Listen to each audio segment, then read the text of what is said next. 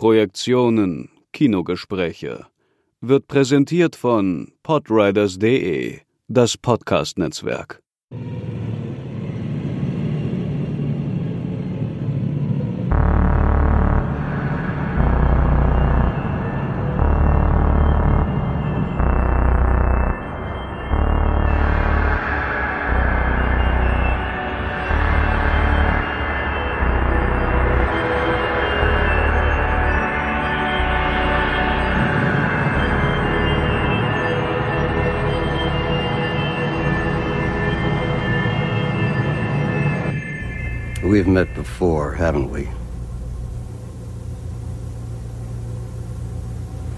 Think so.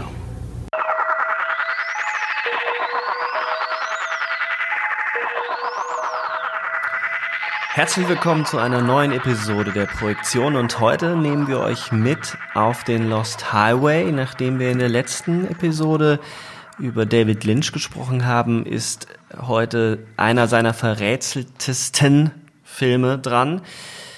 Hallo Markus. Hallo Sebastian.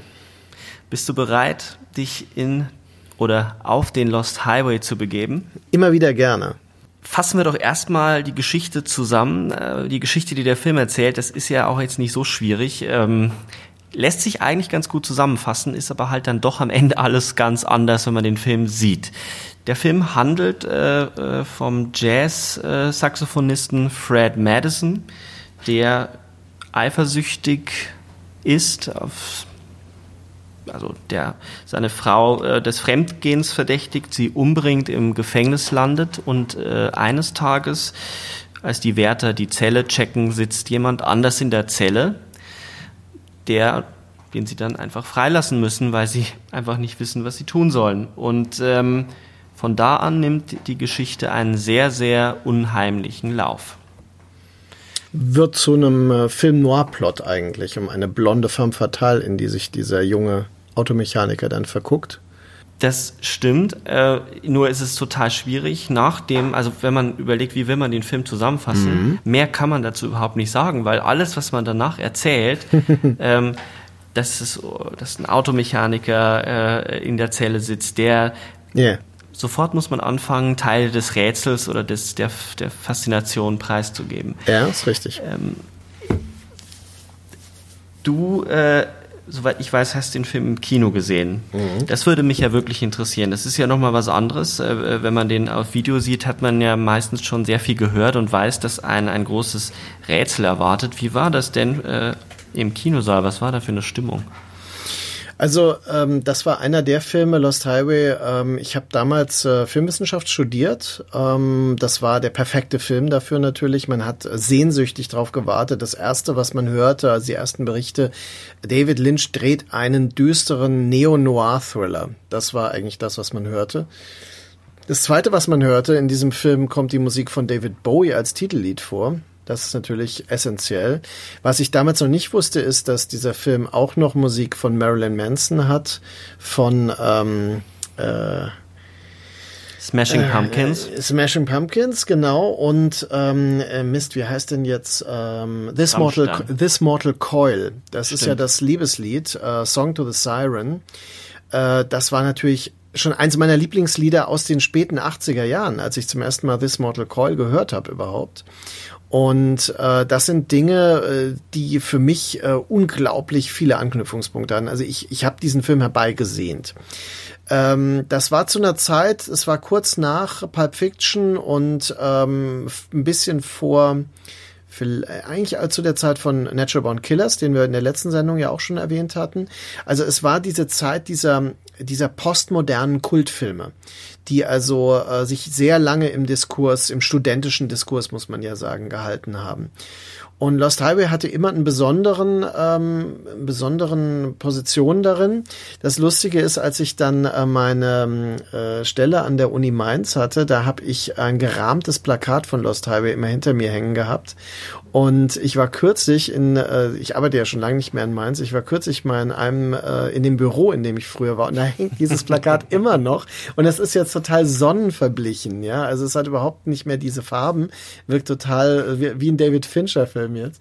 Ähm, aber was ich eigentlich sagen wollte, ich war im Kino, ich war allein im Kino. Das muss ich ganz klar dazu sagen. Es war ein Film, den ich, ich äh, gehe oft allein ins Kino, um mich voll zu konzentrieren.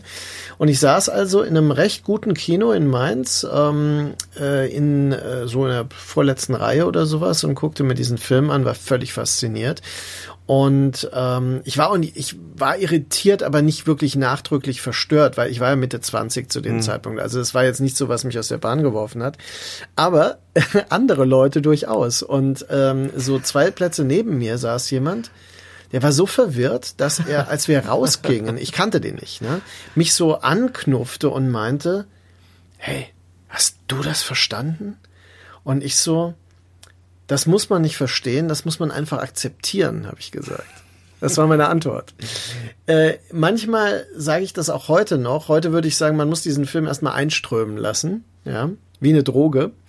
Und dann gucken, was das mit einem macht, weil das ist ja eine Versuchsanordnung. Und äh, das ist eigentlich einer der, die ganze LA-Trilogie, über die wir ja ab jetzt reden, also Lost Highway, Mulholland Drive und Inland Empire, das sind ja die drei großen Los Angeles-Filme.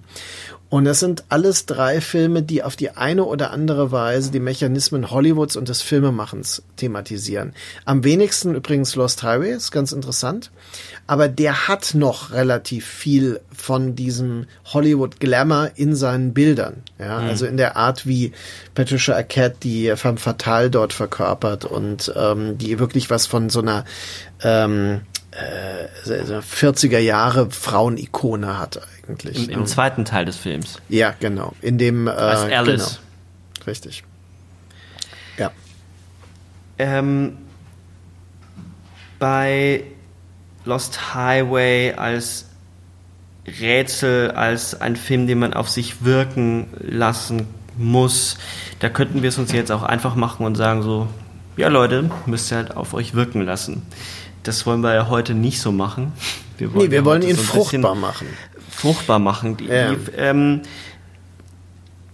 die Frage ist, bist du der Meinung, es gibt ja wirklich die Haltung, Lynch ist nicht zu verstehen. Ähm, Lynch macht aporetische Filme, die in sich kreisen.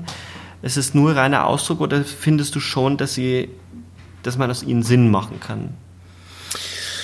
Ähm, ich für mich konnte diesen Dingen immer Sinn verleihen, äh, vielleicht nicht in einem äh, für alle letztendlich befriedigenden, erklärbaren Sinne, aber ich habe das in der intensiven Vorbereitung auf meinen Audiokommentar zu Twin Peaks Fire Walk With Me äh, bemerkt, äh, dass äh, man im Grunde, wenn man eintaucht in das Lynch-Universum, dass man äh, durchaus äh, ständig Elemente und Puzzlestücke findet, die ähm, andere Filme ergänzen können und die diese diesen diese innere Mythologie, die ja äh, essentiell ist für ähm, die Formierung der Autorenhandschrift. Ja, ich glaube, Roland Barth formuliert das, äh, formuliert das so, mhm. ähm, dass man also eine innere Mythologie fest, äh, also nachweisen können muss und äh, insofern äh, entspricht ja David Lynch auch diesem ganz klassischen Bild des Auteurs, also des Filmemachers, der mit der Kamera schreibt, ne? also der seine Gedanken gewissermaßen direkt auf die Leinwand überträgt. Und ähm, gut, es gibt eine Lesart von äh, Lost Highway, die besagt, dieser Film thematisiert ab einem gewissen Punkt nur noch inneres Erleben, also innere ähm, Interpretation der Ereignisse, so wie sie eben die, der Bill Pullman-Charakter sich selbst zurechtlegt. Und also das würde bedeuten, ähm, der Bill Pullman-Charakter, äh, Bill Pullman-Charakter, ähm, äh, ähm, Fred Madison versucht im, in der zweiten Hälfte des Films den Mord an seiner Frau zu verdrängen. Ja, und nach außen um, zu projizieren, ja. Und sich ein anderes Leben vorzustellen. Ja im Inneren. Mhm. Und er imaginiert sich selbst als einen äh, jugendlichen Draufgänger in einer Film-Noir-Erzählung. Also er imaginiert sich auch als all das, was er vorher nicht mehr sein konnte oder nicht sein konnte. Ja, genau. Ähm, mhm. er, während er im ersten Teil als Fred äh, seine Frau sexuell nicht mehr befriedigen kann, die auch von Patricia Arquette gespielt wird, mhm. die im ersten Teil des Films Renee heißt, äh, gibt es ja die Szene, wo sie miteinander schlafen und er ähm, zu früh kommt und sie ihn äh, mütterlich äh, die Schulter mhm. tätschelt und sagt, it's okay, Fred. Ähm, yeah. Und sein Gesicht Bände spricht. Also er fühlt sich er leidet, demütigt, ne? er leidet. Äh, und genau das Gegenteil ist dann eben später der Automechaniker Pete, der, äh, es gibt ja diesen, diesen Dialog der Polizisten, die sagen, äh, dieser Kerl sieht mehr Muschis als die Klobrille. Ja. Ähm, was ja auch wieder ein typischer David Lynch-Humor ist, solche Polizisten hineinzuschreiben. genau. Ähm, die eigentlich sonst keine Funktion haben, außer dass sie Kommentatoren sind und äh, uns suggerieren, dass das immer noch objektive Realität sei. Ähm, ich denke, der Film funktioniert dann, wenn man ihn als hochgradig subjektivierte Imagination einer ähm, realitätsbasierten Geschichte sieht. Das zweite ist eigentlich, dass man ihn durchaus, ähm, also dass man Fred Madison als einen multiplen Charakter, äh, also multiple gestörte Persönlichkeit begreifen kann, der sich in seine Abgründe begibt und als anderer hervorkommt. Es gibt diese ganz wichtige Szene, wo er im Dunkeln ja der Wohnung verschwindet und wiederkommt, wo mhm. dann danach eigentlich auch der Mord dann ja passiert. Das ist ähm, übrigens eine Szene, die äh, ist recht deutlich orientiert an einem ist, äh, Akira Kurosawa-Moment in ähm, Throne of Blood, äh, das Schloss im Spinnwebwald, wo seine Lady Macbeth-Figur äh, eben im Dunkeln verschwindet und zurückkommt mit dem Gift für die ähm, für die Leibwächter. Ja. Mhm. Ähm, das ist also, ähm, da, da scheint sie sich auch zu entmaterialisieren und wieder dann zusammenzufügen durch die. In in dieser Szene erscheinen ja auch zwei Schatten an der Wand, wenn man mhm. genau hinguckt. Das genau, heißt, diese, zwei Schatten. Diese Verdoppelung von ihm beginnt eigentlich schon vorher. Ja.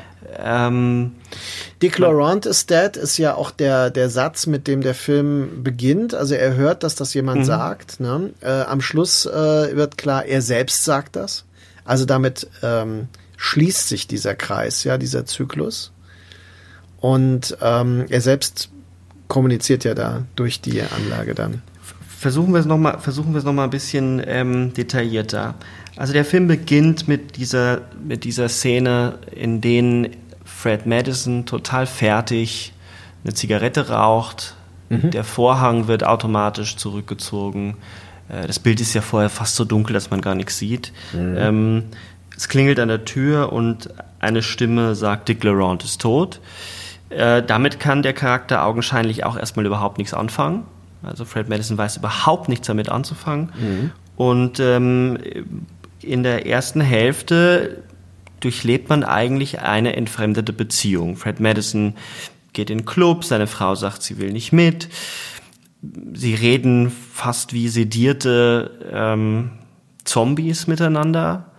Äh, unglaublich langsam, ewige Pausen, als, mhm. als wäre ihnen eigentlich die Sprache schon ausgegangen. Also mhm. man wird mitten hineingeworfen in eine Beziehungskrise. Und dann tauchen diese ominösen Videokassetten auf, die ähm, man sich so vorstellen muss, wie eine wirkliche Videokassette, extrem grieseliges Bild, erst von außen das äh, Haus gefilmt und dann springt es hinein und es ist äh, richtig unheimlich. Die beiden gucken sich das an und wissen damit nichts anzufangen. Die Polizei kann nicht weiterhelfen. Und am Ende sieht eben Fred Madison sich selbst auf dem letzten Video, wie er seine Frau zerstückelt hat. Ja.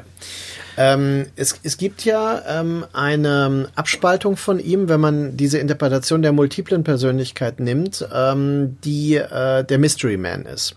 Der Mystery Man ist ja eine Figur, die taucht in seinem Leben unerwartet auf. Die ist zugleich an ähm, zwei verschiedenen Orten zum Beispiel. Es ist eine rein imaginierte Figur. Ja. Ähm, also er gibt ihm auf einer Party das Telefon und meint, äh, rufen Sie äh, zu Hause an und da ist er dann auch dran. Ne? Also diese Doppelungen und sowas. Mhm. Und ähm, der Mystery Man wird später mit einer Kamera gezeigt und ähm, das suggeriert natürlich, dass er der Mann ist, der diese Videos aufgenommen hat. Also es schafft diese Verbindung, ne? die Videokamera. Und äh, es macht aus dem Mystery Man, der ähm, äh, quasi eine Art äh, Regisseur des Geschehens, der am Schluss wieder eingreift ne? und dann das Ganze in, äh, in eine äh, spezifische Bahn lenkt, die dann auch wirklich die Rücktransformation enthält. Ja? Also dass aus Pete wieder dann äh, Madison wird. Ja? Ich, ich habe damit so ein, ein, kleines Problem, ihn so nah an Fred zu rücken, den Mystery Man, mhm. weil ähm, der zweite Teil der Geschichte ja relativ lange funktioniert für Pete. Mhm. Also er ist, äh, er lernt eben Alice kennen, die Wiedergängerin von Renee, jetzt nicht schwarzhaarig, sondern blond. Es gibt diese Szene, wo er äh, arbeitet, Spätschicht hat und ein Auto kommt heran. Es gibt diesen Lou Reed Song, This Magic Moment und sie steigt in so einem, in so einem unglaublich kitschigen Moment, wie ihn auch nur David Lynch so hinbekommt, dass man ihn erträgt und dass man ihn großartig findet. Das ist ein wunderbarer Moment. Aus dem Auto, er verliebt sich in sie und es läuft eigentlich total gut. Aber äh, je weiter die Geschichte geht, desto mehr dringt von der ersten Hälfte der Geschichte ein in die zweite Hälfte. Mhm. Das Saxophon-Solo, das Fred Madison spielt, hört man plötzlich im Radio. Ja. Visionen tauchen auf, Figuren tauchen auf, die vorher nicht, ähm, die er eigentlich verdrängen wollte. Ähm, bis dann schließlich die Welt kollabiert, als er sie nicht mehr auseinanderhalten kann. Das hat vor allem was mit der Figur des Dick LeRond zu tun, der nämlich lange ja äh, unbenannt bleibt, aber eigentlich ja Mr. Eddie ist, so eine Art Kleinganove, schmieriger, äh, so ein schmieriger Pornoproduzent, wie sich später herausstellt. Ähm, die Frage, die ich mir halt dann stelle, warum würde der Mystery Man Pete und, oder Fred, Pete, Fred zwingen, diese Fantasie, die lange funktioniert, aufzugeben, weil er ihn ja direkt anschreit, Who the fuck are you? Mhm. Er sagt ja nicht nur, ähm, Alice, who is Alice, in dem Moment, wo er die Kamera auf ihn richtet, her name is Renee, sondern er sagt ja gleichzeitig, aber wer bist eigentlich du? Naja, aber das ist doch so, dass er wirklich so ein Korrektiv, so eine Kontrollinstanz äh, darstellt.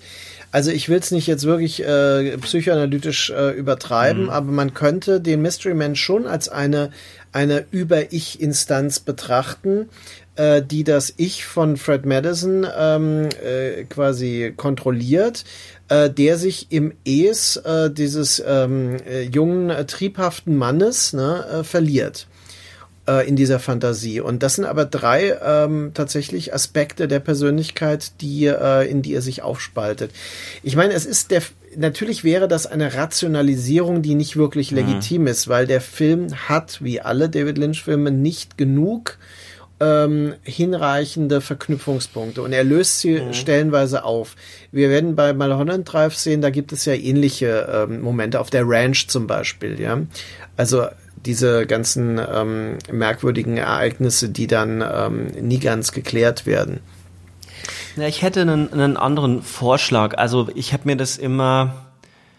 Ah, der Mystery Man ist eine der Figuren, die, die natürlich faszinierend ist und über die man nachdenken muss. Und ähm, einer dieser Sätze, die mich nicht losgelassen hat, war in der berühmten Szene bei der Party Mhm. wo Fred Madison dem Mystery Man das erste Mal begegnet und er ihm dann eben zwingt, sich selbst anzurufen und dann verdoppelt und sich verdoppelt. Ja. Da sagt er ja, ich, ähm, wir haben uns doch schon einmal getroffen, was Fred Madison verneint und ähm, er sagt dann, es ist nicht meine Art, wohin zu gehen, an einen Ort zu kommen, wo ich nicht erwünscht bin. Mhm. Das impliziert ja, Fred Madison muss ihn eingeladen haben. Mhm. Es gibt äh, die Lesart, dass er das in dem Moment gemacht hat, ähm, wo er zu Hause anruft, um zu kontrollieren, ob seine Frau ihn, ob Renee ihn angelogen hat. Ja. Äh, was relativ unwahrscheinlich ist, weil der Film ja eigentlich schon mit dem Mord an Dick Laurent beginnt. Das heißt, äh, der Mystery Man muss irgendwann in diesen diesen Szenen Eintritt erhalten haben in, die, in das mhm. Leben. Das heißt, ich würde ihn so lesen, dass er das Böse, das ähm, absolut Böse, äh, fast so, so in einem, in einem Baudrillardschen Sinne mhm. ähm, symbolisiert. Also das alles, was man verdrängt, alles, was jetzt sauber und klinisch rein ist, äh, wird ja dann von, von hinten wieder eingeholt von dem, von dem Bösen, Also in der Transparenz des Bösen schreibt er ja ganz viel darüber. Yeah. Ja. Und ähm, wenn er ihn dann, also er ist quasi die Vernähung oder das Zwischenstück zwischen Fred Madison und Pete. Mhm. Er ist eigentlich das, was, was diese Person, die wir wahrscheinlich überhaupt nicht kennen, weil sehr viel dafür spricht, dass auch schon ähm, Fred Madison eine Variante ist. Der Versuch, etwas zu korrigieren. Und deswegen diese Frage, wer bist eigentlich du? Und die Antwort müsste lauten, ich bin du. Mhm. Ich bin das Böse, ich bin die Wut, ich bin die Eifersucht, ich bin ja, der Mörder. Er ist der Abgrund. Und ähm, das Interessante ist, dass ähm, parallelisiert den Mystery Man tatsächlich mit mehreren Figuren aus dem Twin Peaks Universum. Äh, mhm. nämlich all jenen Figuren, die die Verbindung zwischen der schwarzen Hütte und dem, was jenseits existiert und eben der Gegenwart sind, äh, der objektiveren in Twin Peaks, gibt es die ja bis zur dritten Staffel. Da löst sich irgendwie ja alles auf in verschiedene Dimensionen. Aber ähm, in Lost Highway ist es so, dass die Zeitebenen durchaus auch, da könnten wir nochmal drüber reden, äh, fragwürdig sind. Aber der Mystery Man ist offenbar durchaus eine Art Medium, eine Mittlerfigur. Und mhm. als Medium ist er der Mann mit der Kamera. Das äh, ist aber eigentlich, das widerspricht tatsächlich nicht meiner ersten Idee, aber es ist so interessanter, auf jeden Fall. Ähm, äh, weißt du übrigens, Robert Blake, der den spielt, ähm, wer das ist? Ja. Äh, kurios. Ich, ich, äh, ich weiß zumindest, den, den äh, mittlerweile ist es ja ein Urban Myth fast geworden, dass yeah. er äh, nach dem Film äh, des Mordes angeklagt wurde an ja. seiner Frau. Wurde er nie bewiesen, der wurde ja freigesprochen, aber es ist halt extrem unheimlich. Ja, absolut. Äh, ansonsten ja, hat er ja nicht, äh, so viele große Rollen hatte der ja nicht. Danach war der ja weg vom Fenster. Richtig, Kannst aber er hatte ja. Was erzählen? Ja, der hatte vorher zwei ikonische, ganz große Rollen, die mir auch sehr präsent sind. Er hat nämlich einen der Mörder in ähm, Kaltblütig äh, nach Capote gespielt. Die er verfilmt. Den habe ich, na, den habe ich nie gesehen. In Cold Blood. Musst du sehen. Ist ein super Film. Äh, ist ein, ein sehr krasser, äh, so ganz nüchtern inszenierter schwarz-weißer ähm, ähm, True Crime Thriller. Und da spielt er ein Halbblut, das ähm, quasi also auch so eine leicht pathologischen Zug hat, der total unberechenbar ist. Und ähm, aber so ein Rock'n'Roll-Gestus gleichzeitig immer noch hat, also immer so mit mit Tolle und Lederjacke und sowas da so äh, in dem Film zu sehen ist. Und äh, dann spielt er einen ähm, in einem Film, der mir sehr wichtig ist, nämlich Electra Glide in Blue. Harley Davidson 344 heißt er auf Deutsch. Das ist ein äh, Motorradpolizeifilm aus dem New Hollywood 1973, mhm. glaube ich. Äh, der einzige Film von einem äh, Musikproduzenten, der James William Guerico heißt. Und ähm, da ist Robert Blake als, der ist ja sehr klein. Ne? Das Interessante ist, Robert Blake ist ein kleiner Mann. Oh, also auffällig klein, also immer einen Kopf kleiner als die anderen. Und ähm, da äh, kompensiert er quasi diesen Komplex des, des kleinen Wuchses bei ihm, indem er halt so ein besonders äh, vorbildlicher Macho-Cop werden will. Ja, und dann auch dann als Detective später, also vom Motorrad weg zur Mordermittlung will. Und das sind, äh, das sind tolle Rollen eigentlich, die der hatte. Ne? Aber in der Tat hat er dann lange Zeit keine großen ähm, äh, Rollen mehr und der Mystery Man ist so eine Rückkehr gewesen in so charismatische Gefilde. Und dann kam halt genau dieser Mordvorwurf. Er hätte ja angeblich Leute, also Stuntmen, anheuern wollen, um seine Frau genau. zu ermorden. Das und die haben sich dann in Widersprüche verstrickt, ja, äh, genau. äh, Zeugenaussage, und dann ja. konnte es nie erwiesen werden. Er wurde dann gezwungen, eine Schadens, also äh, Schadensersatz ähm, zu zahlen. Ja. Äh, das hat ihn dann in den Ruin getrieben und dann hat er keinen Fuß mehr auf den Boden bekommen. Mhm. Ähm, aber diese Rolle ist ähm, die hat sich eingeschrieben. Also auch, also diesen Mystery Man kennen ja auch Leute, die den Film nicht gesehen haben. Das ist ja, mhm. der ist omnipräsent. Es ist halt einfach diese Frage des, ähm, warum ich den als eine Mittlerfigur sehe, auch dieses Gesicht, dieses weiße Gesicht, dieser ja. ausdruckslose, dieses nicht blinzeln, dass er diese Leerstelle ist, die also die These zu sagen, auch schon der erste Teil sei nicht ähm, real, sei auch schon imaginiert. Es gibt so ein paar Hinweise darauf, einmal wie das Haus eingerichtet ist. ist ja auch von David Lynch äh, selbst ja. designte Möbel von ihm. Ähm, das ist ja so kühl und kalt eingerichtet. Ähm, es gibt diesen Moment, ähm, das habe ich durch eine äh, YouTuberin entdeckt. Ich selber habe das nie gesehen, aber es gibt den Moment, wo sie sich abwäscht. Renee wäscht sich das Gesicht, die Schminke, sie schminkt sich ab. Die Schminke ist aber nicht weg danach. Also sie kann sich in dieser Welt nicht abschminken. Und sie trägt die ganze Zeit, wenn sie im Haus ist, diese komischen High Heels und diesen Mantel und sie sieht die ganze Zeit aus wie vom, auf dem Pornoset. Und später sieht man die High Heels auf diesem Pornovideo. Das heißt, die Vorstellung von Renee ist schon, also da ist schon ähm, diese, diese Eifersucht oder dieses Bild der, der mhm. Frau, die, die wahrscheinlich Pornos dreht, deswegen kommen ja diese Videokassetten die ganze Zeit, yeah, wo sie richtig. ja das erste Mal auch total erschrickt, als er sieht, oh scheiße, der sieht, dass ich die Videokassette habe. Die wollte sie ja verschwinden lassen eigentlich. Mhm. Das heißt, sie hat Angst, dass jemand ihr Doppelleben aufdecken könnte, dass yeah. sie eben mit dem Pornoproduzenten Dick LaRon die ganze Zeit schmutzige Filme dreht. Ja. So, so zumindest kann man es irgendwie rationalisieren. Interessant. Ja. Aber in der Idee dieser, dieses, dieser Person, dieses Fred Pete, dieses Mr. X, der sich vorstellt, Fred zu sein, versucht jemand schon das zu kompensieren und merkt, dass es mit dieser Version nicht funktioniert und bringt sie dann um.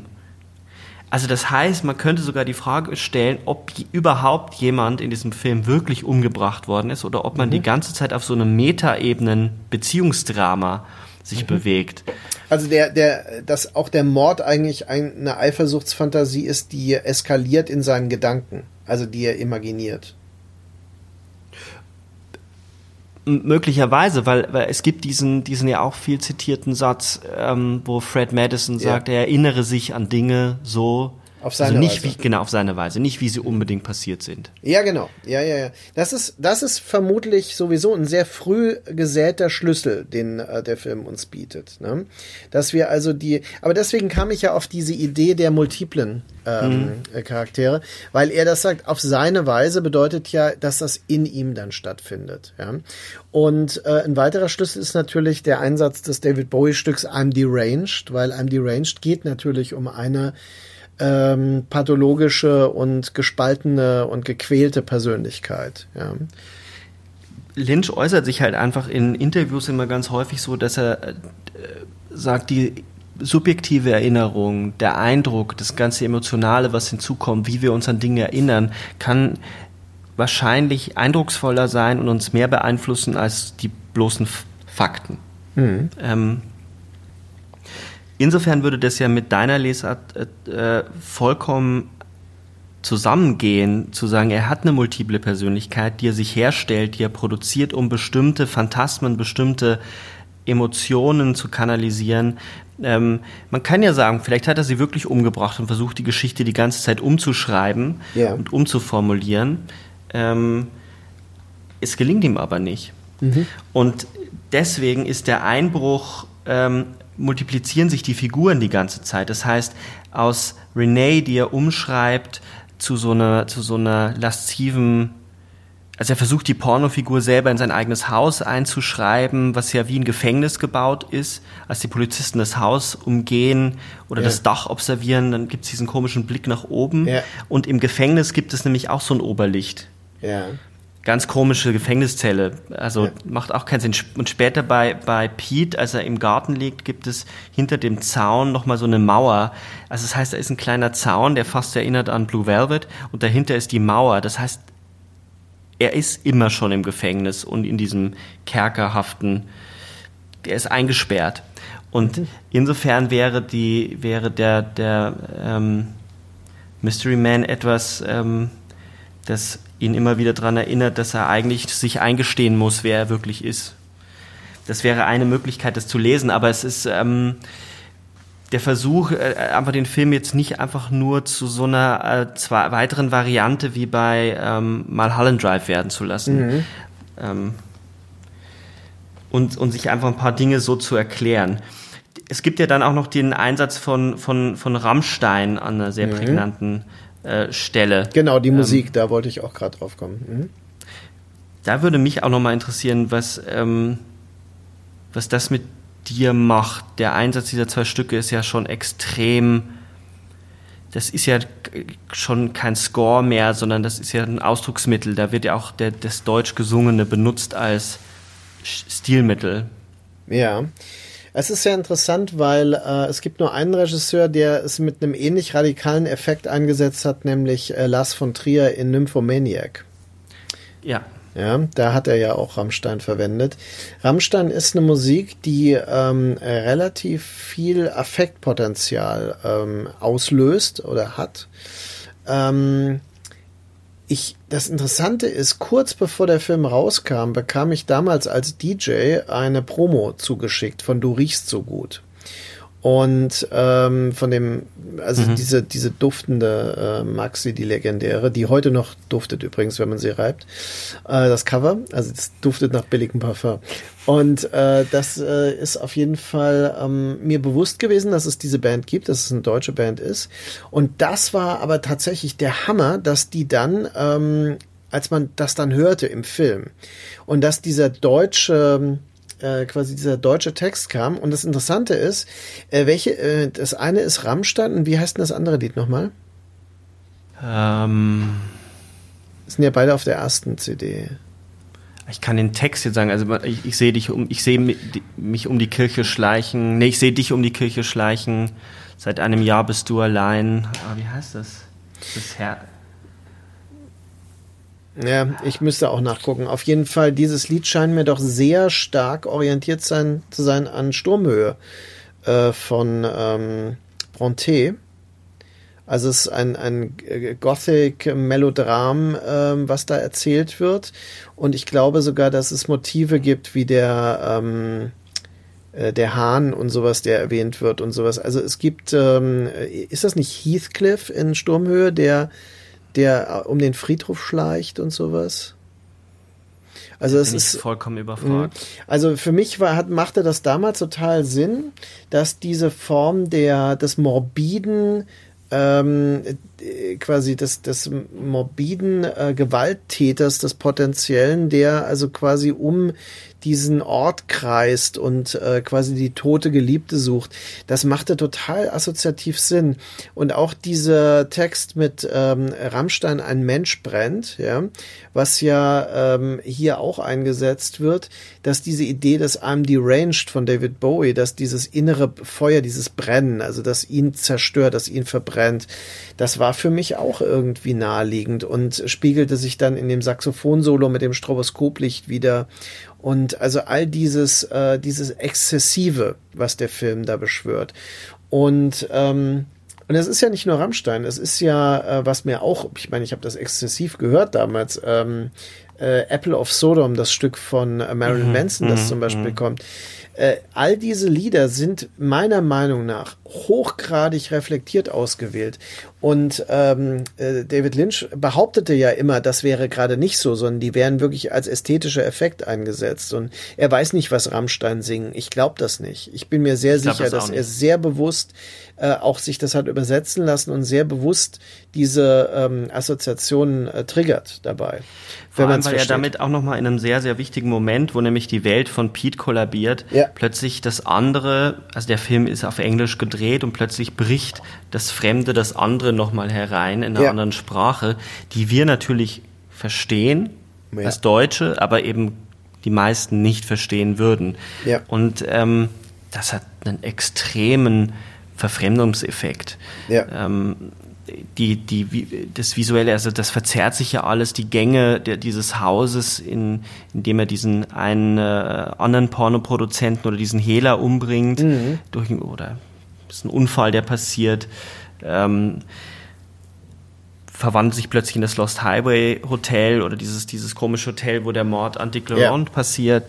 Mhm. Und, und dann knallt von außen diese, diese Musik herein, wo es um Eifersucht geht und um inneres Feuer und das doppelt sich natürlich dann auch wieder mit den Bildern, die immer wieder als Affektbilder eingestreut ja. sind. Diese Hütte, die explodiert, die sich wieder zusammensetzt Mhm. Also das, das, das Haus in der Wüste, in den. Ja, aber das ist doch der Punkt. Das Haus wird rückwärts gefilmt, es explodiert und es setzt sich aber wieder zusammen. Also ein Mensch brennt, aber er, er rekonstruiert sich dann auch wieder. Genau.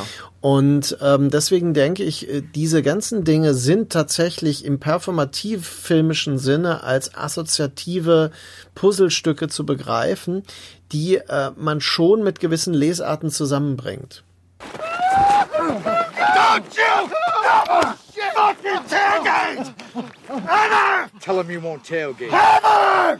Ich stelle jetzt mal eine, eine äh, Frage, die, die ich jetzt nicht äh, als Sebastian stelle, sondern einfach, weil ich mir vorstelle, dass viele äh, sich das mal fragen. Zumindest hat mein Vater das damals gefragt, als ich meinen Eltern aufgedrängt habe, diesen Film mit mir nochmal zu gucken, weil ich ja. natürlich total begeistert war und ich wollte dass äh, meine Eltern ein bisschen cooler werden und den Film mit mir gucken. ähm, äh, die, ähm, mein Vater hat das nie verstanden, warum man einen Film so erzählt. Warum erzählt er die Geschichte so? Mhm. Was wäre deine Antwort? Warum erzählt Lynch seine Geschichten mit so vielen Lücken, mit so vielen Rätselhaftigkeit? Naja, er macht sie ja damit durchaus ähm, äh, zeitlos. Also ähm, sie verlieren ihr Faszinosum gerade deswegen nicht, weil sie, ähm, weil sie diesen unlösbaren Charakter behalten, aber gleichzeitig selbst als Puzzlestücke eines noch größeren Puzzles erscheinen. Und äh, ist ja nicht zufällig, dass wir uns mit der äh, LA-Trilogie beschäftigen, weil ähm, das macht es ja überhaupt erst möglich, dass man von der Trilogie spricht bei diesen Filmen, weil sie eben Varianten, drei Varianten einer ähnlichen Thematik sind, die aber immer eine, eine, in der Drehung der Schraube einen Schritt weiter äh, transportiert werden. Es geht um Lebensträume und um Wünsche und Hoffnungen. Ja, und Projektionen, aber auch mhm. um Spaltungen. Ja? Und diese Spaltungen, das ist in allen, das ist ja am radikalsten sogar in äh, Inland Empire noch, weil da führt es scheinbar ja zu überhaupt keinem ähm, quasi zumindest nicht zu einem Ergebnis. Ich finde da Lost Highway eigentlich immer noch ähm, den befriedigendsten Film, weil er als Thriller durchaus funktioniert. Und zwar, wenn man muss gewisse Dinge ignorieren, aber er funktioniert als Spannungserzählung eigentlich am besten. Bei Mulholland Drive gibt es ja diese eigenartigen Brüche, auf die wir dann ja später nochmal mhm. oder äh, demnächst zu sprechen kommen, äh, dass er Subplots hat. Ne? Äh, die sind bei Lost Highway nicht ganz so exzessiv. Wir haben höchstens im Ensemble der Figuren interessante ähm, Aspekte, zum Beispiel die, die Eltern äh, von äh, Pete. Ne? Das ist ja so ein altes Biker-Pärchen aus den 70ern, äh, Gary die Busey. immer nur im Wohnzimmer sitzen ja, und die, sich aber, genau, komische die, Tierdokus angucken. Ja, genau. Und äh, total zufrieden so nebeneinander sind. Ne? Aber die, die ganz offensichtlich schon so ein Rock'n'Roll-Paar sind, so ein gealtertes. Ne? Und äh, dann hat er ja diesen äh, Kollegen, äh, den Älteren, der dann unbedingt das Saxophon-Solo im Radio weiterhören will, weil er es gut findet. Und äh, das ist ja dann der ähm, aus Twin Peaks, der die Leiche von Laura Palmer findet. Ja, und er ist noch. die Hauptfigur, das ist der, der ähm, ja. in Eraserhead. Eraserhead, natürlich, äh, in Eraserhead. Dann, ähm, also es gibt unheimlich viele, so, was du ja äh, sagtest, auch so kleine Vignetten, die der Film andeutet. Äh, und warum inszeniert man das so? Ja, weil man ein Faszinosum kreiert, ein ganzes Universum. Der Film kreiert eine Topografie von LA, die total irreal ist übrigens, also die nicht wirklich zutrifft, denn ähm, äh, das, das äh, Twin, äh, ach so, ähm, ja, also diese, diese Schauplätze sind äh, sehr verteilt, wenn man sie wirklich besuchen wollte. Es ist nicht die, das reale LA, das hier repräsentiert wird. Und er schafft das ja auch dann ganz ausgestellt als eine Postkartenkulisse, wie in der einen Szene, wenn ähm, man äh, die nachts, es wird Nacht und äh, sie kehrt ja dann zurück in die Werkstatt, mhm. aber man sieht mhm. dann zwischendurch ja solche zu so Fahrstuhlmusik fast ähm, solche Postkartenansichten mhm. der des Sonnenuntergangs über LA. Und äh, das sind alles Dinge, ja, über die kann man sich wirklich lange äh, ja, Gedanken machen. Es gibt ja diese Szene, ähm, über die ich jetzt sofort denken musste, als du gesagt hast, es gibt so ein paar Nebenstränge innerhalb des Ensembles, als Mr. Eddie Also die, die, die zweite Variante von Dick Laurent mit seinem Mega Mercedes ähm, den Berg hochfährt und bedrängt wird und dann den, äh, den von, von einem anderen Auto und den Fahrer aus dem Auto zerrt und mit der Pistole ja. bedroht. Ja, das ja. ist ja, die Szene ist ja zum Brüllen komisch. Und das ist so ein Beispiel, was ich meine. Die macht erzählerisch, um den Plot voranzutreiben, keinen Sinn. Aber innerhalb der Welt von Lynch und der Welt, die sich Fred Madison baut, macht das natürlich Sinn, weil er die Gewalttätigkeit von Mr. Eddie irgendwo auslagern muss, also oder die Gewalttätigkeit von Dick Laurent auslagern ja. muss, die plötzlich absurd wird und äh, eigentlich da überhaupt keinen Platz findet. Ähm, bis er dann später ja selber von Mr. Eddie bedroht wird, weil der draufkommt, dass er mit Alice schläft. Mhm seinem Starlet oder Porno-Starlet. Das ja. ist ja auch so witzig, dass hier Mr. Eddie ihm ja auch noch diese Videos andrehen will.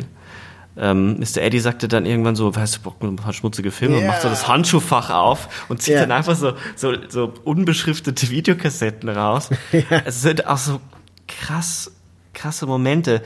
Ich glaube, ohne einen Vorgriff jetzt zu wagen zum Mulholland Drive kann man sagen, ähm, der Unterschied ist definitiv da. Äh, das Lost Highway ist linearer, stringenter, aber gleichzeitig ist Lost Highway auch der kühlere Film.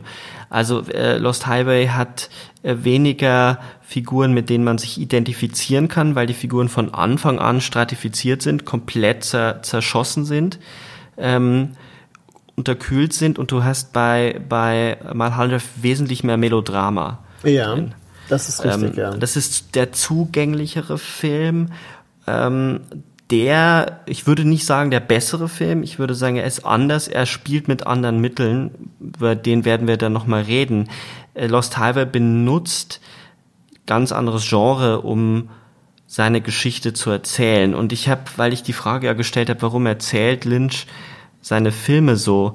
Und ich habe noch mal ein bisschen in dem Buch, äh, es gibt ja dieses Buch äh, David Lynch Talking oder ich glaube im Englischen Lynch on Lynch ähm, so ein paar ähm, Zitate, die ich da ganz toll fand. Er sagt äh, 1996, manche Dinge auf der Welt kann man nicht gerade begreifen. Aber wenn es in Filmen Dinge gibt, die man nicht begreifen kann, regen sich die Leute auf. das finde ich irgendwie äh, super, dass er, glaube ich, auch der Meinung ist, die Welt geht halt einfach auch nicht auf wir reden uns das halt auch häufig nur ein und all Genau, wir konstruieren das, ja. Und er legt ganz vieles offen. Ähm, alle, ich, ich weiß nicht, ob du, ob es dir auch so geht. Es, es kursiert da jetzt gerade im Internet dieser Witz, ähm, dieser Aufkleber, den man sich ans Fenster kleben kann. Ähm, directed by David Lynch, mhm. also Corona directed by David Lynch. Yeah, es yeah. passiert mir im Alltag aber ganz oft, dass ich zu meiner Frau sage, das war doch jetzt ein David Lynch-Moment. Also irgendwie, du bist im Einkaufen. Ich kann mich erinnern, in Berlin war ich in einem Supermarkt und ich stelle mich an beim Bäcker und dann drehe ich mich auf die Seite und da steht eine Frau, die hatte ihren Lippenstift so aufgetragen, dass er nicht nur auf den Lippen war, sondern wirklich das komplette Gesicht war so yeah. clownmäßig rot. Das sah yeah. so unheimlich aus und erinnerte mich so an an Wild äh, diese, Heart, oder? an Wild at Heart und an diese äh, an diese Szene, wo Laura Dern das Gesicht übereinander gelegt yeah. wird in Inland Empire, dass ich dachte, das ist die Figur, die, die kommt, die, das ist jetzt ein David Lynch Moment und er yeah. spinnt das dann weiter. Ihn interessiert, woher kommen diese Personen, was machen die, warum yeah. warum hat die das? Und da macht er seine kleinen Geschichten. Ähm, insofern finde ich, machen seine Filme, gerade wenn man sie so liest, total viel Sinn weil ja. er die Abstrusitäten des Alltags einbaut. Aber er erzählt natürlich auch psychologisch interessante Geschichten. Ähm, das, deswegen, das hat mich total äh, fasziniert, dieses, ähm, dieses Zitat. Und dann hat er noch gesagt, in gewisser Weise bahnen sich Filme ihren Weg in die Träume der Menschen. Vielleicht können wir sogar dieselben Träume teilen und dieselben Erfahrungen austauschen. Ja, naja, er löst sie natürlich auch aus mit seinen Filmen. Also es ist ja wirklich so, dass seine Filme etwas so Suggestives haben, dass sie sich äh, weiter reinarbeiten in das Unbewusste. Ne? Sie schöpfen aus dem Unbewussten und sie arbeiten im Unbewussten. Und ähm, das ist auch der Grund, warum er vor allem äh, performativ arbeitet, warum er Situationen schafft und Atmosphären kreiert und weniger Kausalzusammenhänge konstruiert, wie wir es, wie du ja sagtest, aus dem konventionellen Hollywood-Film kennen. Ähm, damit ist er sehr postmodern möglicherweise, aber er ist natürlich, sagen wir mal, einer der ähm, Gut, er hat auch Humor, das ist interessant. Er ist wahrscheinlich wirklich vergleichbar mit anderen postmodernen Filmemachern, nur dass er es schafft, ein ganz eigenes, also ein anderes Universum nochmal zu kreieren. Er ist wesentlich mhm. beunruhigender dabei. Ja.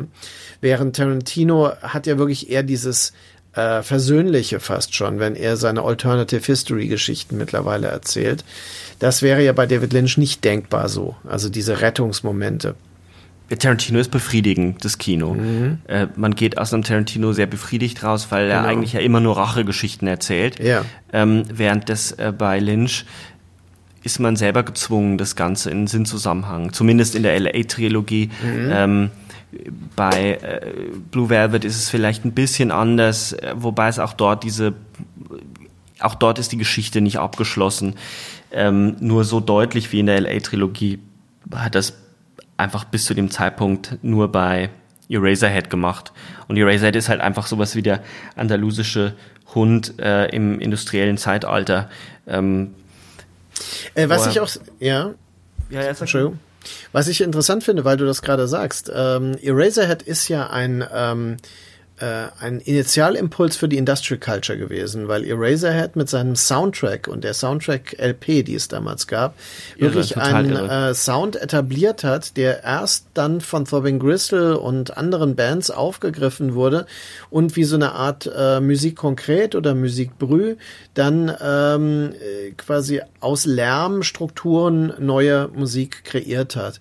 Und es ist sehr interessant, wie David Lynch selbst immer wieder darauf Bezug nimmt, ähm, aber auf unerwartete Weise. Zum Beispiel hat er ja ein Konzertvideo gedreht mit Julie Cruz, seiner Muse ähm, mhm. in den 90ern, die äh, bei Twin Peaks ja Lieder gesungen hat und ähm, da, das ist die Industrial Symphony Number One.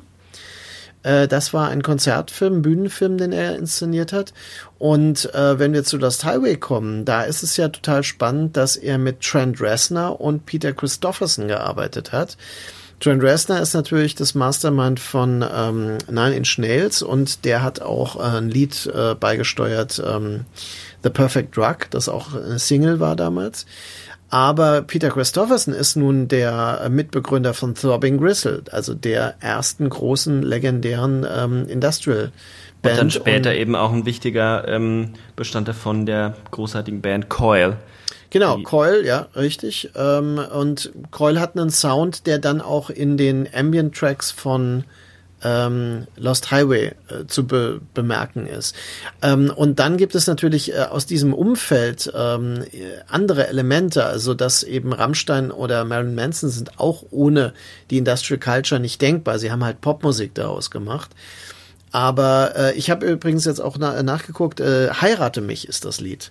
Ah, und okay. ähm, in Heirate mich äh, ich muss mich korrigieren. Ähm, der Bezug zu Wuthering Heights ist nicht so abwegig, aber es ist nicht Heathcliff, sondern es ist Hindley, äh, die Figur aus dem Roman. Also wenn jetzt jemand von den Schnellmerkern sich gedacht hat, der Mann äh, oh, kennt der den, ja, wieder voll den Fehler gemacht.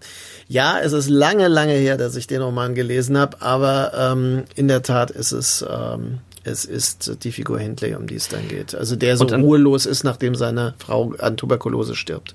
Dann passt es aber noch mal besser in den Film, weil es ja diese Szene gibt, ähm, wo Pete äh, mit Alice in der Wüste schläft und ähm, er zu ihr sagt, ich will dich. Und sie sagt, du wirst mich niemals kriegen. Ja. Also dieses genau. heirate mich, nein. Ja. Ich werde dich nicht heiraten. Absolut. Ähm, die Kränkung, die sich eben wiederholt, die, die vorher aber eben, also der, zweimal ist es der Sexualakt, in dem der Mann gekränkt wird. Einmal in dem, in dem sie ihn tröstet, weil er zu früh gekommen ist. Und das zweite Mal, dass sie sich vollkommen entzieht, ja. seiner, seiner, ähm, seiner Lust entzieht. Ähm, das heißt, auch diese Momente doppeln sich und das passt halt perfekt dann zu diesem Lied. Absolut. Wenn, ähm, wenn wir vielleicht die äh, Folge abrunden ähm, wollen, um, um nicht ganz innerhalb dieser Handlung oder der Exegese so auszusteigen, könnte man ja nochmal allgemeiner ähm, darüber sprechen, dass dieser Film, obwohl er so verrätselt ist und obwohl er ähm, so viele Leute verwirrt hat, ein Kultfilm geworden ist. Was mich dabei immer wieder irritiert oder auch beeindruckt ist, dass äh, eben ist, wie so ein Film wäre heute nur schwer vorstellbar. Es ist ja nicht umsonst so, dass äh, Inland Empire schon kaum mehr finanzierbar gewesen ist für Lynch. Ja. Äh, mit sehr wenig Geld aus Frankreich. In Amerika lief der so gut wie überhaupt nicht. Und ähm, dass er dann noch die dritte Staffel von Twin Peaks da durchgeboxt hat, das ist ja wirklich ein Weltwunder. Es scheint so, dass Lynch ein Kind der 90er ist, für die 90er als, als Jahrzehnt auch steht. Mit all den anderen Filmemachern, die zu dieser Zeit groß geworden sind. Oliver Stone, Tarantino, Lynch, ähm, auch die Anfänge von einem Christopher Nolan liegen da in den 90ern. Äh, die Filmbranche, die, die Hollywood in den 90ern war noch anders als jetzt. Würdest du zustimmen, dass ein Film wie Lost Highway mit der Größe und dem, wie er gepusht wurde als großer äh, Film, heute unvorstellbar ist?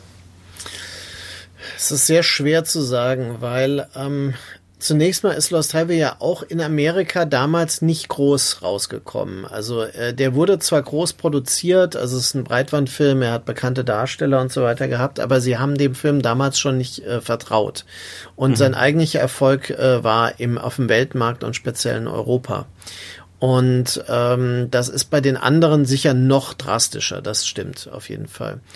Äh, wäre der heute denkbar? Naja, man muss bedenken, es gibt ja auch ähm, Leute wie äh, Winning Refen, die es schaffen, Neon Demon zu drehen in Amerika oder ähm, Only God Forgives. Und das sind ja Filme, die auf eine gewisse Weise ähnlich abwegig radikal sind und ungewöhnlich. Und ähm, insofern glaube ich, Lost Highway war ein Glücksmoment, äh, also ein Glücksgriff auch, dass er so funktionierte und auch so entstehen konnte. Ich glaube, das wäre durchaus nochmal möglich, aber wiederum aus Irrtum. Also weil zum mhm. Beispiel ähm, man das Budget sichern kann, indem man Leuten suggeriert, dass sie etwas bekommen, was sie am Ende dann so nicht bekommen. Und Los Highway ist ja für jeden Produzenten, der einen ordentlichen Noir-Thriller haben möchte, in gewisser Weise eine Mogelpackung oder eine Übererfüllung. Ja.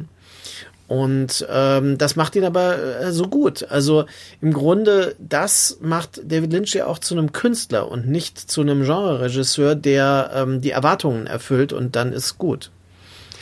Hm. Ja, vielleicht ähm, habe ich die Frage auch ein bisschen falsch gestellt. Also diese, diese Wichtigkeit, die Lynch auch damit erreicht hat. Also, mhm. Also dass man ähm, das, so wie Kafkaesk spricht man von Lynchesk. Ein Film hat ja. Lynch-Charakter. Ja. Ähm, ich habe das Gefühl, es ist schwieriger geworden. Ähm, natürlich fühlt man sich nach Drive und, und Neon Demon auch bei anderen Regisseuren durchaus an Winning Revan äh, ähm, erinnert. Aber ich habe den Eindruck, diese, dass es bei Lynch etwas ist, mhm.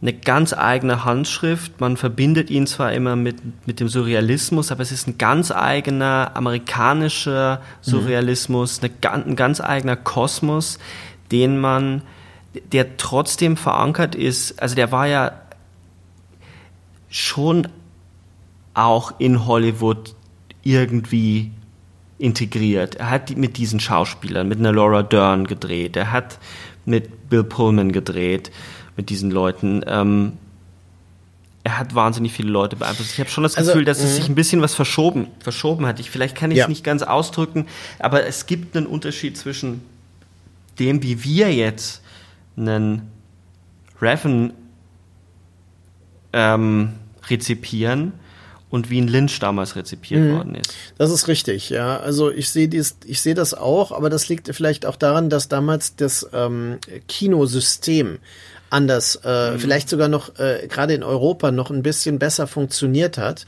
und auch die Möglichkeiten äh, einfach gegeben waren. Also du sagst, ja, David Lynch ist natürlich eigentlich ein Kind der 50er, das in den 70ern sich etabliert hat und in den 90ern zur vollen Blüte kam. Mhm. Ja. Deswegen hat er mit Nolan für mich gar nichts zu tun.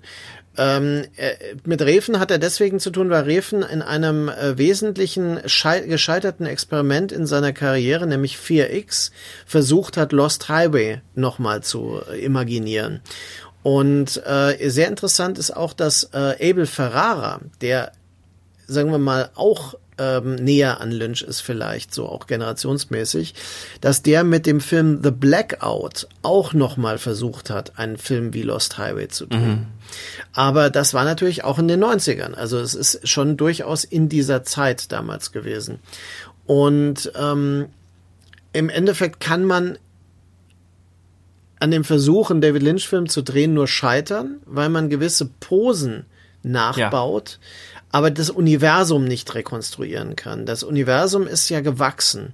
Und ähm, ich meine, es gibt auch nichts Vergleichbares mit dem Twin Peaks-Universum im ähm, quasi, also es gab ja Serien zum Beispiel wie äh, Wild Palms oder ähm, Wayward Pines wesentlich später noch, die versucht haben, diesen, diesen Twin Peaks Universumscharakter ähm, zu rekonstruieren irgendwie auf ihre Weise.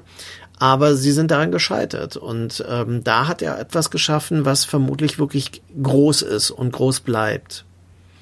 Also ich glaube, ich muss schon gestehen, ähm, dass das bei mir so ein nostalgischer Moment ist, dass für mich so ein Film wie Lost Highway so eine alte Kinomagie noch atmet, die äh, wo ich habe den ja nicht im Kino gesehen. Ich wünschte mir, ich hätte ihn im Kino gesehen, mhm. aber die Vorstellung, da läuft ein Film im Kino. Ähm, man sieht Trailer nur äh, auf anderen Videokassetten oder ähm, wenn man im Kino ist diese, diese Magie, das ist noch so, so die alte Zeit. Und äh, dieser Überdruss, dieses, diese vielen Filme, diese vielen Möglichkeiten heute, die gab es zu dem Zeitpunkt nicht. Und da, das repräsentiert für mich Lynch. Wenn ich den Film anmache, dann fühle ich mich wieder zurückversetzt in diese magischen Momente, wenn du als 14-Jähriger das erste Mal diesen Film siehst ich, also ich meine, du wirst es ja gut kennen bei deinen Filmen. Wir haben ja schon ein paar besprochen, die dir sehr wichtig sind, Mad Max oder ähm, werden auch sicherlich bald mal über Blade Runner oder so sprechen, der dir ja der einer deiner wichtigsten Filme ist. Das ist diese, dieses total heimelige bekommt, dass man ja. so zurückgeworfen ist und das ähm, haben nur sehr wenige geschaffen. Vielleicht ist daher dieser Eindruck auch ein bisschen was ich noch sagen wollte, ich wollte ähm, Nolan überhaupt nicht mit Lynch ähm, in Verbindung bringen. Ich wollte nur ähm, sagen, dass die 90er als, als Jahrzehnt mhm. ähm, viele Regisseure hervorgebracht hat, mit denen wir uns immer noch beschäftigen, die, die heute noch diese ganzen großen Filme machen. Mhm. Also ähm, alle, die, die jetzt auch gehypt werden wie Nolan, haben dort ihre ersten Filme gemacht ähm, diesen, diesen äh, ähm, auch Doppelgängerfilm oder äh, dessen Name mir entfallen ist, der erste Film von ihm und dann natürlich Memento, der ist 1999, glaube ich, erschienen. Mhm. Ähm, und dass da schon wahnsinnig viel äh, noch möglich war und viel Chancen gegeben wurde, an so junge Regisseure mit relativ hohem Budget zu arbeiten. Mhm. Ähm, was dann äh, erstmal für eine Weile wieder, gerade nach der Jahrtausendwende, nicht mehr so einfach war. Und, und heutzutage ist natürlich durch, das, durch diese große Franchisierung extrem schwierig ähm, und sehr, sehr in den Indie-Bereich gedrängt. Das kann gut sein, kann schlecht sein. Ich finde es nur, ähm, die 90er sind schon sehr, sehr interessant, äh, interessantes Film, Filmjahrzehnt die häufig halt so ein bisschen unter den Tisch fallen, weil man, weil man hat halt die großen Blockbuster, aber dazwischen tummeln sich ganz viele kleine, mhm. sehr, sehr extravagante Filme wie Pulp Fiction. Das ist heute noch ein super extravaganter Film. Und dann halt sowas wie äh, die ganzen Lynch-Filme, mhm. unter anderem Firewalk with Me. Und die Ferrara-Filme. Wir und die Ferrara-Filme. schon diskutiert, genau. Weil Aber, Ferrara ja. hat ja nicht zufällig auch in den 90ern seine großen Filme gedreht. Es begann mit King of New York, aber dann vor allem Bad Lieutenant, Dangerous Game, also Snake Eyes mit äh, Harvey Keitel und Madonna. Ähm, das ist übrigens auch ein Film. Ähm, Gerade dieser Film äh, von ähm, Ferrara hat ja diese Brüchigkeit der Realitätsbezüge, wo Film im Film sich äh, quasi mhm. aufzulösen scheint in ähm, der Realität der Darsteller und des Regisseurs und so weiter. Also ähm, da hat Lynch was auf den Punkt gebracht mit Lost Highway, was auch einen enormen Einfluss auf spätere popkulturelle ähm, Ereignisse hat. Also ähm, das ist halt auch unverkennbar auf seine Weise, weil es so durchdrungen ist von ihm. Du hattest es erwähnt, er hat die Bauten und die Ausstattung zum Teil ja selbst gemacht als Kunstwerke also seine Wohnung da drin. Man sagt ja, man kann dieses Haus ja äh, fotografieren. Also ich bin auch vorbeigefahren. Das ist eine Seitenstraße von Mulholland Drive in LA in den Hollywood Hills. Man kann dort nicht halten. Ja, ist sehr interessant. Also es ist sehr schwierig da ähm, anzuhalten. Aber man sagt, dass er dort immer noch sein Studio, sein Musikstudio und sein äh, Kino und sowas hat. Ja, also in diesem Haus. Das ist aber eine, es sieht wirklich aus wie eine Festung, oder? Ja, genau, wie eine Festung. Abst ja. Abstrus. Mhm. Es wird interessant, wenn wir jetzt dann bei der nächsten Episode zu Mulholland Drive springen, der ja auch viel mit Doppelgängermotiven hat und trotzdem ganz, ganz anders zu funktionieren scheint, eine ganz andere Stimmung, Stimmung transportiert und nochmal viel tiefer eintauchen wird in das Filmemachen oder das ja. äh, Hollywood-System. Mhm. Ich wäre von meiner Seite am Ende mit, äh, also ich werde nie am Ende sein mit diesem Film, weil mich hm. der wirklich ähm, schon begleitet seit einer Ewigkeit. Aber fürs, für heute wäre ich am Ende. Ja, ich hoffe, äh, dass ähm, wer den Film noch nicht gesehen hat und ähm, ja, dann äh, eine Lust verspürt, den auch zu sehen und wer den Film gesehen hat, äh, Freude daran hatte an ein paar Ansätzen. Vielleicht war ja auch was Originelles oder Neues dabei, vielleicht nicht. Wir freuen uns natürlich auch wie immer über ähm, ja, Rückmeldungen. Also wir bekommen tatsächlich immer mal wieder, du oder ich, auch privat Rückmeldungen auf einzelne Podcasts und äh, sind da sehr interessiert dran. Auch gerne, äh, wenn es Kritik gibt und so weiter, keine Frage. Und hoffen, dass das äh, ja so interessant ist, wie wir das hier angegangen sind. Es wäre ja diesmal total interessant zu hören, äh, welche Theorien ähm, andere, also Zuhörerinnen und Zuhörer haben zu Lost Highway, wie mhm. die den Film verstehen. Ja. Da wäre ich echt interessiert daran. Ja. Ähm, vielleicht tut sich da ja eine Möglichkeit eines Austausches auf. Dann verabschieden wir euch mal in den Abend, den Morgen, wie auch immer. Es ist ja zeitlich nicht gebunden, wann ihr diese Episode hört. Ah, man muss die nachts hören. Das stimmt. Es würde eigentlich, es würde eigentlich ganz gut passen. Er, er, vielleicht die letzte Anekdote. Er hat ja ähm, äh, Eraserhead nur nachts drehen können, weil er den ja in einem äh, Hintergebäude der American Film Academy gedreht hat mhm. in LA. Da war er Stipendiat mhm. und er konnte nur nachts drehen, weil tagsüber ähm, die ganze Zeit Leute anwesend waren. Aber er wollte auch nur nachts drehen, sagt er, weil das hätte die Stimmung äh, sehr geprägt, äh, was auch stimmt, wenn man diesen Film guckt. Aber jetzt guckt äh, erstmal Lost Highway. Viel Freude an diesem sehr, sehr besonderen Film. Ähm, ich glaube, nach dem Podcast werdet ihr nicht überrascht sein, dass euch ein großes Rätsel erwartet. Bis bald. Tschüss. Bis bald. Tschüss.